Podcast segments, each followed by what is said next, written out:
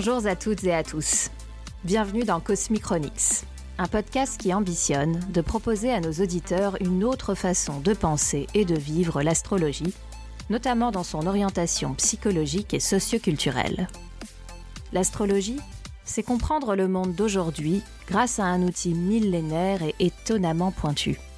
Un outil, au demeurant, dont se sont servis bon nombre de grands esprits de l'histoire. L'astrologie vient nous rappeler que pour mieux avoir les pieds sur Terre et changer le monde, il convient d'aller faire un petit tour dans les étoiles. Je suis Léa, astropsychologue, et j'anime ce podcast avec Mathilde, une superwoman entrepreneuse et passionnée d'astrologie. Une brise agitait les haies bien taillées de Private Drive. La rue était propre et silencieuse sous le ciel d'encre. Jamais on n'aurait imaginé que des événements extraordinaires puissent se dérouler dans un tel endroit. Harry Potter se retourna sur, sous ses couvertures sans se réveiller. Sa petite main se referma sur la lettre posée à côté de lui et il continua de dormir sans savoir qu'il était déjà un être exceptionnel, sans savoir qu'il était déjà célèbre, sans savoir non plus que dans quelques heures, il serait réveillé par le cri de Mrs. Dursley qui ouvrirait la porte pour sortir les bouteilles de lait et que pendant des semaines, il serait piqué et pincé par son cousin Dudley. Il ne savait pas davantage qu'en ce moment même, des gens s'étaient rassemblés en secret dans tout le pays et qu'ils levaient leurs verres en murmurant à la santé de Harry Potter, le survivant. Bonjour Léa Bonjour Mathilde, merci de cette belle lecture. Oh, mais avec plaisir. Ça va nous aider à un petit peu aborder euh, aujourd'hui le, le thème le sujet du jour. Bah oui, depuis le temps qu'on en parle, de, du principal intéressé. Donc Euh, oui, nous allons nous concentrer sur euh, donc non seulement le sujet, le thème, la thématique d'Harry Potter, comme on a commencé euh, déjà depuis euh, deux épisodes à le faire, mais euh, donc aujourd'hui, euh, nous consacrons l'épisode entier au héros euh, en étudiant autant que faire se peut. Avec les éléments que J.K. Rowling a bien voulu nous donner, le thème astral de Monsieur Harry Potter. Donc, que voyons-nous dans ce thème, Mathilde, qui te frappe? Alors oui, en fait, on a, on a, on a commencé évidemment par une, une petite, euh, un petit extrait hein, du premier chapitre du, du premier livre, premier tome d'Harry Potter, donc Harry Potter à l'école des sorciers, parce que elle, elle illustre bien euh, ce dont on va parler aujourd'hui, à savoir du thème d'Harry Potter. Donc je crois, Léa, qu'on a le même problème que pour J.K. Rowling. Nous n'avons pas euh, l'heure de naissance. Hein Complètement, oui, ça, ça, oui, ça risque d'être compliqué parce que là, c'est pas seulement qu'elle existe mais qu'on ne l'a pas, c'est que c'est un personnage fictif Voilà. quand même. Donc, euh, pour euh, essayer de trouver l'heure fictive d'un personnage va être fictif, ça va être un petit peu compliqué. Non, mais ce qui est intéressant, c'est que donc elle a fait naître son personnage à la même date euh, de naissance, enfin, sauf l'année, mais qu'elle. Donc c'est ça qui est, Oui, c'est ça qui est, qui est- Ouais. qui est sympa. Donc Harry Potter est né. Le 31 juillet 1980. Alors, je crois que 1980, on n'est pas forcément sûr à 100%. Bah, c'est ce qui a été décidé, je pense, a posteriori, parce que avec la, enfin, le dernier tome est censé se passer en 97, parce que la, la- pour les fans qui connaissent bien euh, la bataille finale avec euh, Voldemort. euh, la, la bataille de Poudlard euh, du septième tome est censée se passer en 97. Donc, il a 17 ans à ce moment-là. La Mm. logique veut qu'il soit né en 80. Et puis, il y a quelques autres indices dans la saga qui nous permet de conclure qu'il est né en 1980. Donc, euh, donc ça donne effectivement euh, un soleil lion comme Ouais. J.K. Rowling, ça c'est clair, sauf que ça lui donne une lune en un signe opposé à celle de Rowling, puisque le 31 juillet 80, la lune était euh, à, en, po- en poisson. Alors, euh, je dis ça, on était obligé de se fixer sur une heure. Si Harry Potter était né plus tard cette journée-là, il aurait pu avoir la lune Ouais. en bélier. Mais moi, je pense qu'avec toutes euh, les indications que nous donne le Mm. livre et quand on creuse un peu le, le personnage de Harry, euh, la lune en poisson convient Ouais, quand sûr. même bien. C'est sûr. Voilà. Donc on va se fixer là-dessus et on va dire que Harry Potter euh, a le soleil en lion et la lune en poisson. Oui, alors on avait déjà parlé, c'est vrai, de ce qu'on appelle donc les luminaires, qui sont euh, le, soleil, le soleil et la lune euh, dans, chacun des thèmes de, chaque individu. On en avait parlé dans l'épisode des États-Unis, je ne sais pas si vous vous souveniez. voilà, donc on va se concentrer principalement sur ces deux, sur ces deux points-là. Léa, est-ce que tu peux nous rappeler rapidement euh, ce que sont euh, le Soleil et la Lune dans, dans, le thème astral en général d'un individu? Oui. Euh, alors j'espère que les auditeurs vont me pardonner d'être succincte parce que si je commence, moi, avec mon degré de, oui, d'exigence de parler du Soleil et de la Lune, ça prend à peu près voilà, 9 heures de cours, donc euh, je ne vais pas, même pas aller barber. Mais en tout cas, peut-être pour résumer brièvement, euh, le soleil astrologique, c'est-à-dire euh, le signe traditionnel qu'on trouve dans les horoscopes et qui correspond au signe du zodiaque solaire, donc par rapport au mois de naissance,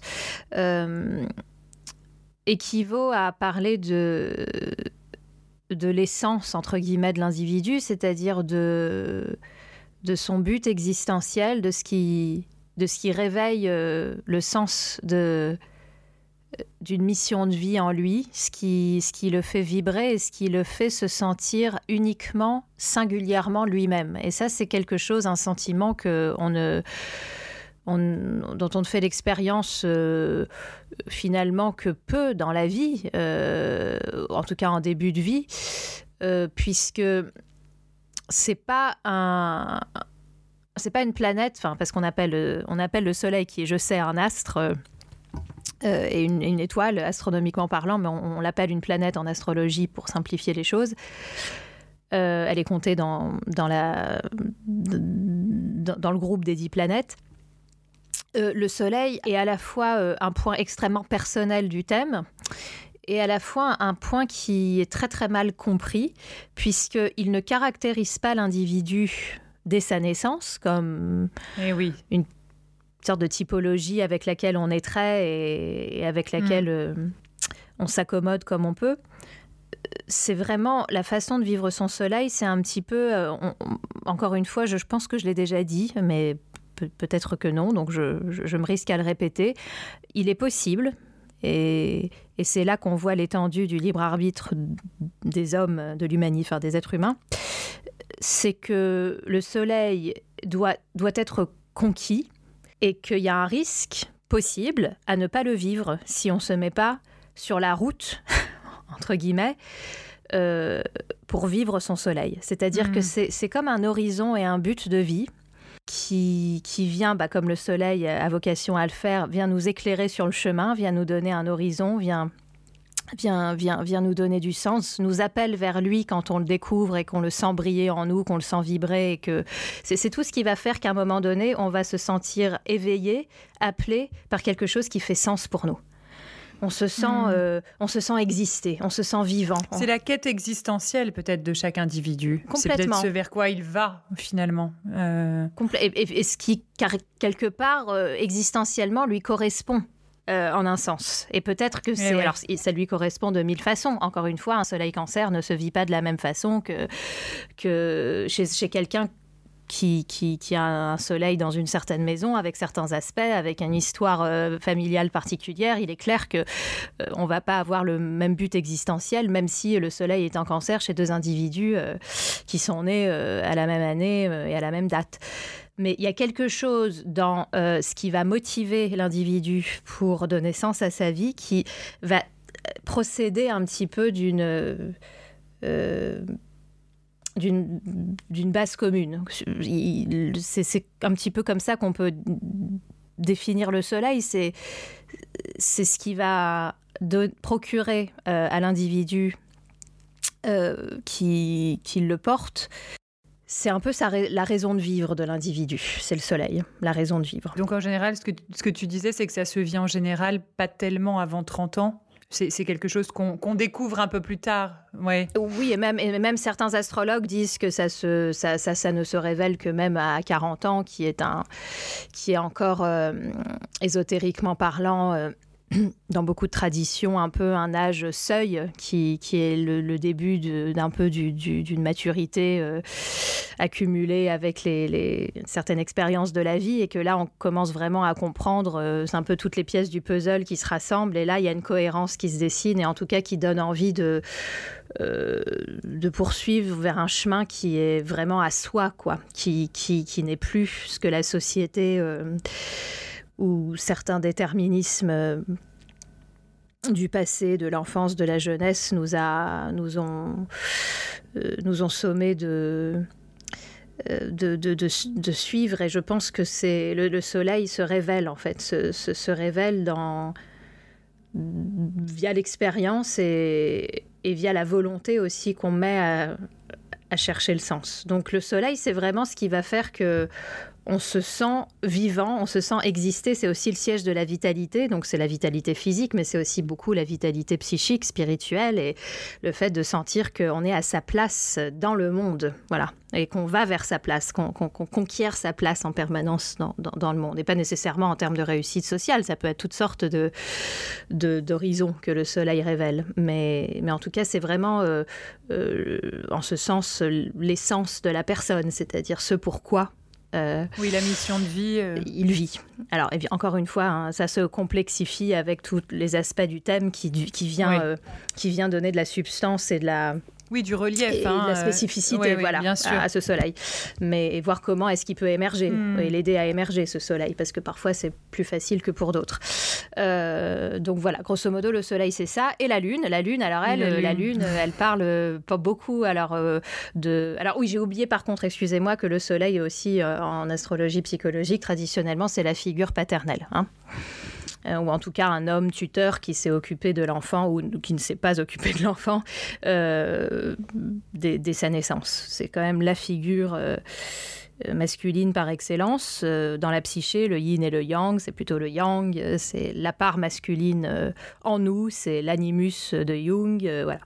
Et la lune, c'est la part plus plus liée à la mère, à l'aspect yin en nous, à l'aspect réceptif, à l'aspect instinctif, à l'aspect émotionnel.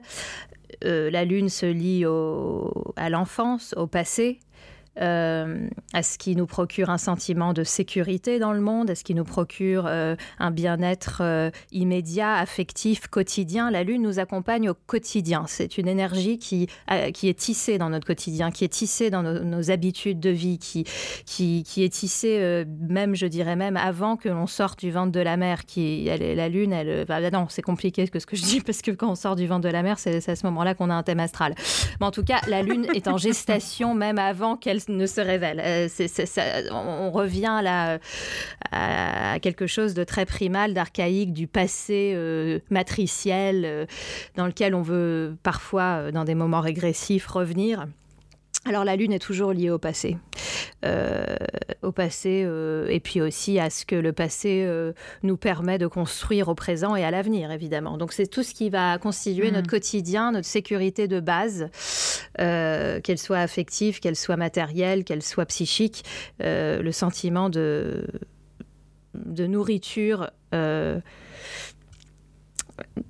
globalement de nourriture psychique qui permet à l'individu d'avoir une un équilibre quotidien de base. Voilà. D'accord, mais euh, merci en tout cas pour les explications parce que c'est pas toujours très clair. On pense souvent, on réduit assez souvent l'astrologie au signe astral de chaque personne. oui, non, non, non, il faut un petit peu. C'est bien regarder les luminaires. Voilà, bien plus complexe que, que ça. Et bien sûr, euh, l'ascendant, mais alors l'ascendant, là, je ne peux pas en oui, parler. Oui, bah là, pour le coup, on peut pas, on peut pas l'inventer. Euh, ce serait, voilà, ce non, serait pour pas. ça, il faut l'heure de naissance juste, exacte. Mais, mm. mais c'est vrai que là, avec les deux luminaires, on a, on a déjà de quoi faire puisque Harry Potter, c'est vrai, les incarne très bien. Donc, on disait qu'il avait donc son son, soleil en lion. Alors c'est marrant parce que dans le chapitre, que, enfin dans le, la partie de paragraphe que tu as lu, euh, on voit très bien ces deux luminaires euh, s'entrechoquer un petit peu. Il y a, il y a une phrase qui parle plus du soleil en lion et une autre qui parle davantage de la lune en poisson.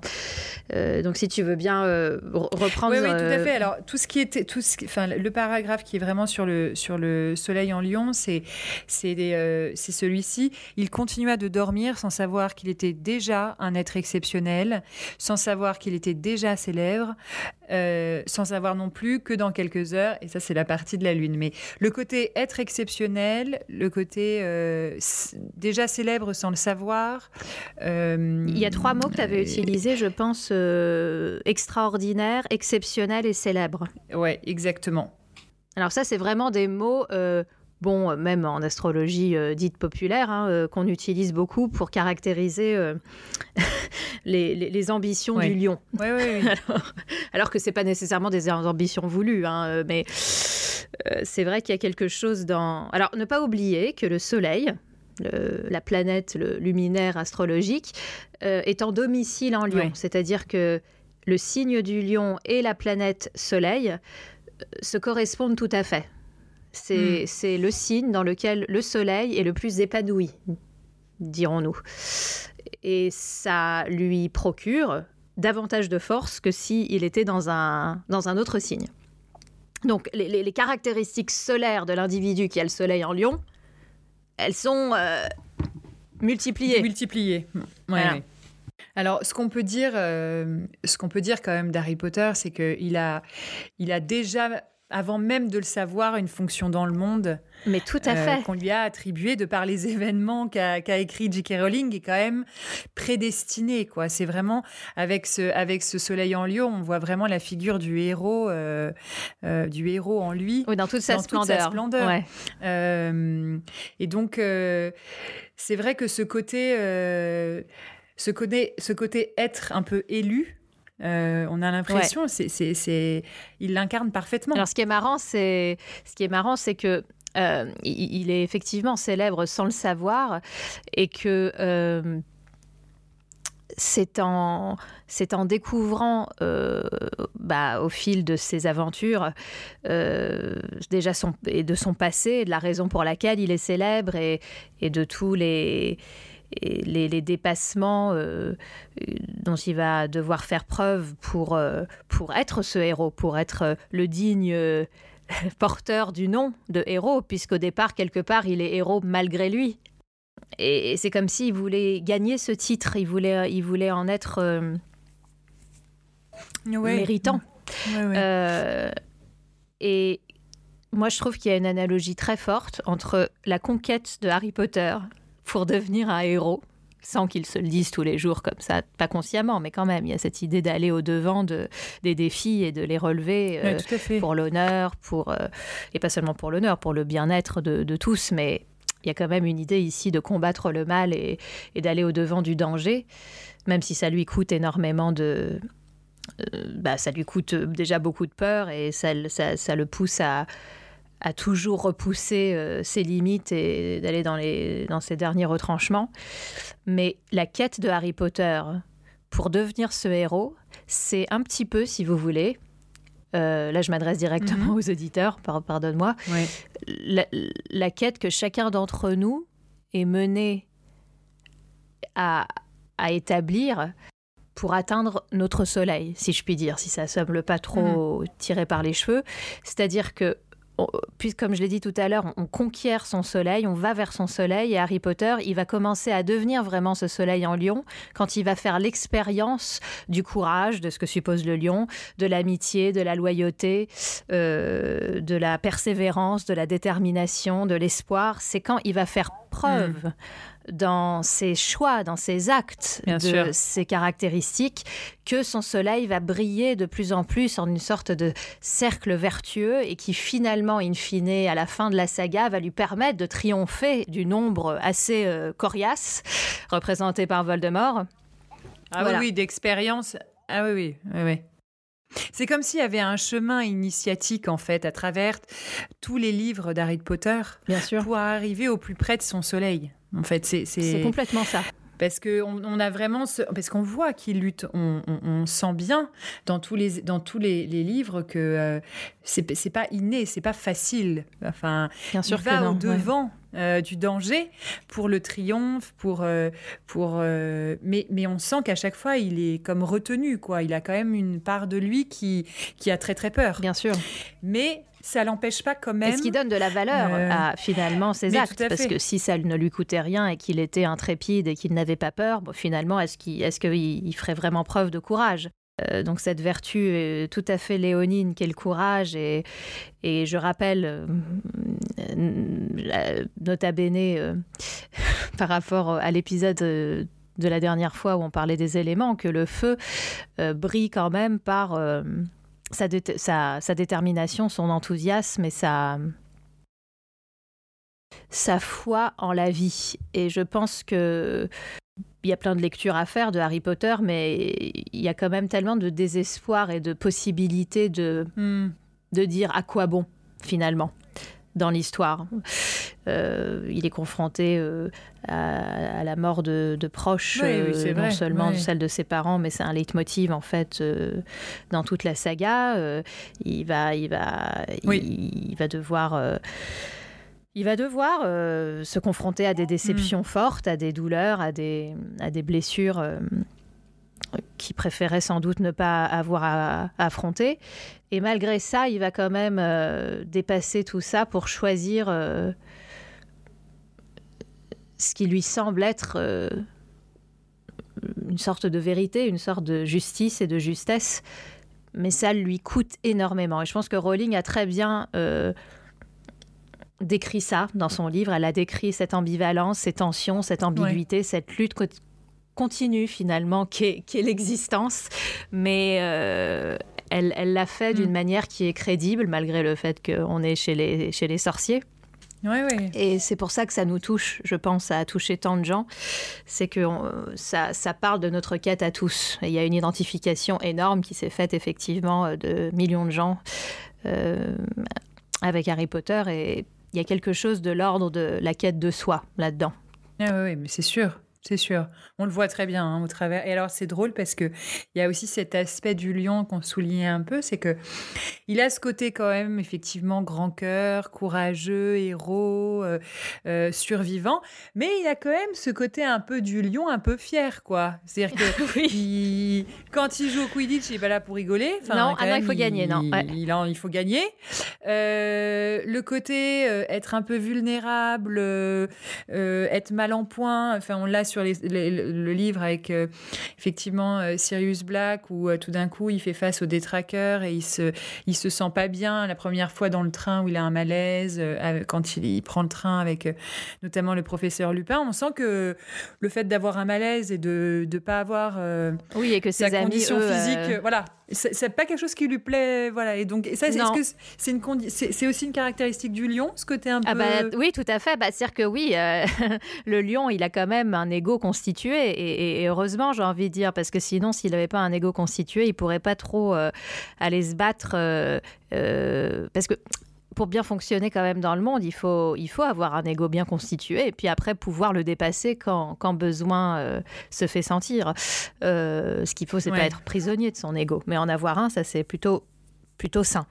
Euh, il est clair que le lion à l'extrême euh, peut être vaniteux, arrogant et insupportable et narcissique, mais peut aussi simplement être euh, fier, avoir un certain orgueil, un orgueil non pas mal placé, mais un orgueil tout court, euh, parce qu'il a besoin finalement d'être ce d'être ce pilier pour, pour les autres. Euh, il y a quelque chose de très frappant aussi que tu as dit tout à l'heure euh, par rapport au fait que Harry Potter ne sait pas qu'il est célèbre, que pour lui, c'est voilà, c'est comme euh, Hagrid qui arrive le jour de son 11e anniversaire dans cette, dans cette espèce de ruine au milieu de l'océan, là, où se sont réfugiés les Dursleys.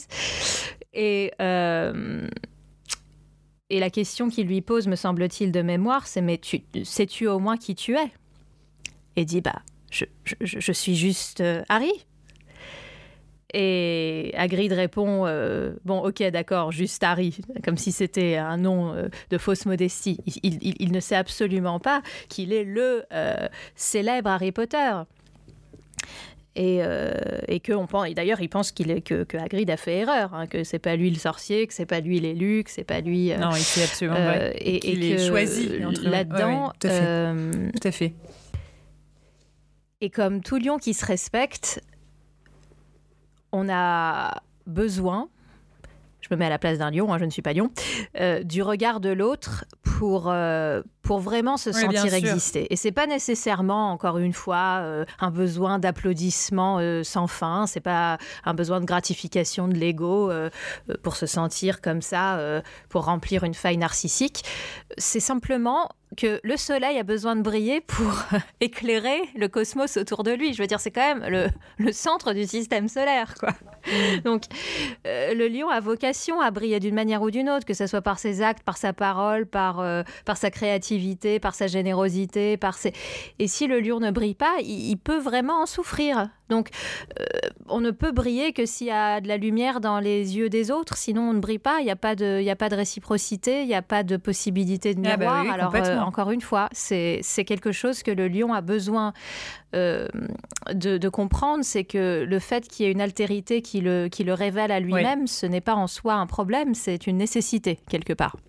Et je pense que là, l'épisode sur Harry Potter qui ne sait pas du tout, alors du tout, il débarque le pauvre, hein, qui il est avant, mais il faut qu'on le lui dise, il faut qu'on le lui répète, il faut qu'on dise mais tu es, mais tu es une star. Euh, et ça, il a, il a du mal à le croire avant que effectivement, effectivement, il en fasse l'expérience. Euh. Et, alors, ce qui, ce, qui, est drôle, c'est que en opposition, enfin c'est pas une opposition directe, mais la lune avec euh, dans, dans le signe du poisson, c'est vraiment un tout autre univers en fait, le signe du poisson. Euh, et c'est là où c'est quand même euh, c'est quand même très riche parce que justement ça incarne bien donc la, la, fin de la citation euh, que j'ai que j'ai énoncée au début de l'épisode, c'est que donc il est à nouveau il est il est réveillé là, ils disent il serait réveillé par le cri de Mrs Dursley qui ouvrirait la porte pour sortir les bouteilles de lait et que pendant des semaines il serait piqué et pincé par son cousin Dudley. Donc là on a vraiment dirais, euh, une euh, une dichotomie totale entre le côté héros survivant euh, du lion connu sans le savoir, qui brille quelque part sans le savoir, et le côté ramené à sa condition du moment présent, où en fait il est chez son oncle et sa tante, il est à moitié persécuté à peu près tout le temps. Euh, et, et, en fait, ça, ça, contrecarre totalement euh, son, voilà, son soleil en lion. Donc, euh, est-ce que tu peux nous en dire un peu plus, Léa, sur cette, sur cette lune en poisson? Oui, absolument. Alors, moi, je pense que c'est vraiment important de voir qu'il y a une transition euh, euh, qui montre que les deux caractéristiques sont enchevêtrées chez lui. Euh, il y a effectivement le sens de sa mission et de sa vocation qui est cette destinée d'un héros malgré lui qui est finalement le, le soleil lion. Et puis, il y a le quotidien d'Harry Potter qui est cette lune en poisson d'un enfant, bah, disons-le, maltraité, abusé, euh, victimisé. Euh, et qui euh, et qui est un enfant qui est un abandonné. enfant abandonné. Alors effectivement, ses parents n'ont pas ah voulu l'abandonner, c'est pas un acte voulu, mais bah, de fait, puisqu'ils sont décédés, il a été abandonné par ce par ce décès et il y a effectivement l'idée d'un enfant qui est non seulement un orphelin, mais qui va très très souvent essayer de s'imaginer euh, ce, cet Éden euh, perdu qui était celui d'une vie avec ses deux parents, euh, parents qui en plus au long de la saga sont décrits par ceux qui l'ont qui les ont connus comme étant des personnages fantastiques, généreux, merveilleux et tout ça. Donc très idéalisés aussi. Donc il y a cette espèce d'hypra nostalgie déjà propre à, humaniste. à poisson qui a tendance à à, fuir dans les rêves et, et, dans une réalité sublimée parce que le monde est trop dur, parce qu'elle est trop sensible, parce qu'elle a besoin d'aller se, se, nourrir euh, à une source plus, plus belle, plus, plus, plus sublime que, que, que la que l'humaine réalité.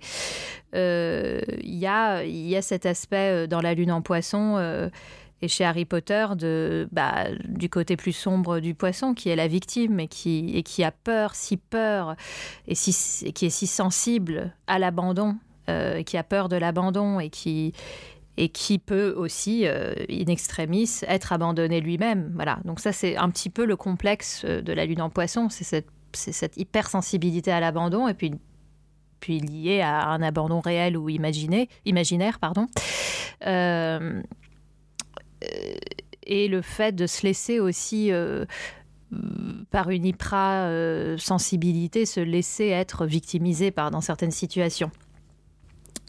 Et est-ce qu'on peut dire aussi que les, la lune en poisson, ça peut représenter aussi un sens du sacrifice assez important parce qu'on voit que finalement, pour une cause euh, plus, plus noble, je dirais, pour un idéal, euh, il peut se mettre dans des dangers extrêmement, extrêmement graves, qui peut même euh, lui, lui coûter sa vie. Et finalement, il y va. C'est-à-dire qu'il y a un côté euh, euh, sacrificiel presque chez, chez euh, Ah bah complètement, bah oui, mais c'est l'image même du, sacrifice. Je veux dire, pour tous ceux qui ont lu la saga, on sait très bien que dans le septième tome, il, va, il marche à sa mort et en, essayant de l'accepter, et puis finalement dans un état d'acceptation où il, où il a... Il s'est livré quelque part, il s'est livré à, à ce qu'il qu dépasse et, et, il a accepté c'est une offrande, quoi, une offrande euh, bah, comme un sacrifice euh, de façon euh, enfin, originale et originelle. Un sacrifice, c'était vraiment l'offrande d'un animal ou de soi-même d'ailleurs, sur le plan symbolique, pour, le, pour un bien plus haut, pour une cause plus haute. Et il y a quand même une, lecture commune de, de, la saga d'Harry Potter comme le, le une sorte de, euh, d'histoire qui, parle d'un héros qui, in fine, va devoir euh, poser l'ultime euh, acte héroïque, c'est-à-dire se sacrifier pour, réparer le monde quelque part qui a été abîmé par le mal. Euh, et, et, tu nous disais aussi que la, Lune représentait la mer. Euh, on sait mm. dans, donc dans l'histoire d'Harry Potter que, que finalement, euh, bon, ses deux parents sont morts, mais que sa maman s'est sacrifiée hein, pour lui. Qu'est-ce qu'on peut dire justement de, d'une maman par rapport à un fils qui, à un fils comme Harry Potter qui aurait sa lune en poisson Quelle mère ça pourrait décrire justement cette, cette fameuse lune en poisson? Bah, c'est possible. Alors, encore une fois, il y a plein de lectures, mais dans le cas d'Harry Potter, effectivement, ça peut être l'image d'une mère sacrificielle, une mère qui, qui aime tellement son enfant qu'elle. Euh, il n'y a, plus, il y a plus de. Pour le coup, pardon, il n'y a plus dans l'énergie du. Oui. Neptunienne du poisson euh, la force de l'ego que porte le lion. C'est un dépassement réel de l'ego. Donc en fait, l'amour d'une mère pour son enfant, c'est peut-être, peut-être, hein, peut-être qu'il y en a d'autres, mais peut-être le seul exemple terrestre qu'on a d'un amour qui est capable d'un sacrifice de hmm. soi. Euh, et l'expérience qu'on a qu'en a faite Harry Potter, c'est bah, pas seulement l'expérience, elle lui a laissé une, trace, c'est-à-dire cette fameuse cicatrice dont on dit sur le front euh, quelle est la cicatrice, quelle est la marque de Hmm. du, sacrifice de sa mère, que sans, que sans cet amour qui, euh, qui se serait sacrifié euh, pour lui, il, ne s'en serait pas sorti, que la cause de sa survie, c'est un amour tellement immense qu'il a, qu'il a renoncé à la vie pour euh, sauver son fils. Et je, je pense que dans le, symbole du poisson, il y a quelque chose de cet ordre, d'une transmutation d'un d'un certain stade de l'ego pour en arriver à un autre. Mais il y, a, quand même une idée de mort et de renaissance là-dedans. Pas simplement euh, la mort physique. Euh, on est d'accord que ça peut aussi être une mort psychique. Mais il y a quand même euh, cette idée-là, et c'est pas pour rien que le poisson est, le signe du mystique, parce qu'il y a quand même quelque chose qui, qui meurt à soi-même pour eh pouvoir renaître autrement. Hmm. Et, et, on voulait aussi évoquer justement dans, dans, dans, dans la Lune en poisson ce fameux épisode sur le miroir du Rized. Je sais que tu tiens, tiens particulièrement, Léa. est-ce que tu peux nous, est-ce que tu peux nous en reparler un petit peu? Puis moi, je, je, je pourrais dire une petite citation justement qui illustre bien ce que tu vas, ce que tu vas dire. Oui, parce qu'en fait, la Lune en poisson, c'est, alors je voulais juste aussi dire que l'association du Soleil en Lion et de la Lune en Poisson, euh, dans le meilleur des cas, ça, ça ça donne une personnalité quand même hyper euh, tournée vers les autres et généreuse. Euh, le côté solaire, rayonnant, chaleureux, bienveillant du lion. loyal et, hmm. et qui et que s'il se sent aimé est prêt à, à, se battre pour, pour autrui. Et la lune en poisson qui est euh, quelque part le summum de l'empathie, de la compassion, euh, du dévouement total à l'autre. Euh, dans le meilleur des cas, ça crée une association vraiment très, très, très, très généreuse et aimante. Évidemment, on a le choix. Euh, et puis, voilà, il y a des soleils lions avec la lune en poisson qui peuvent être des égocentriques euh, victimaires qui se plaignent sans arrêt et que le monde, euh, ils se sentent persécutés. voilà, bon. Donc, il y, a toutes sortes de scénarios. Mais en tout cas, si on regarde dans le meilleur des cas, l'association Soleil-Lion, Lune en Poisson, ça donne quand même l'étoffe d'un personnage qui, euh, qui mérite d'être un héros, j'ai envie de dire. voilà. Et puis, euh, dans ce passage du miroir des oui. on parle en revanche d'un aspect un petit peu plus sombre euh, de la lune en poisson, qui est celui de la fuite. La fuite, eh oui. la fuite dans les rêves. Et puis la nostalgie, on sent, ouais, ah, on sent elle, elle perce presque le cœur. enfin, je veux dire, euh, il y revient tous les soirs. C'est-à-dire que ah Dumbledore doit décider de retirer euh, le miroir euh, pour que plus personne n'y ait accès, pour que pour dissuader Harry de ne pas mettre sa cape d'invisibilité, de transgresser les lois, de sortir la nuit dans les couloirs pour aller voir et revoir et revoir ce qui, ce qui est son aspiration ultime à ce moment-là, de, de revoir et de, ses parents, de retrouver ses parents. Et il y a plein de choses qui me font penser aux poissons, c'est-à-dire c'est la nuit, hmm. c'est le domaine des rêves, c'est le domaine de l'inconscient. Euh, il, est dans cette cape d'invisibilité transparente qui le rend invisible au reste du monde, mais lui seul euh, se, se, se, se, dirige dans, dans l'obscurité. Il va, il va trouver ce miroir qui est le reflet de ses, de ses désirs les, les plus profonds, euh, de sa nostalgie la plus profonde, de sa tristesse aussi la plus hmm. profonde.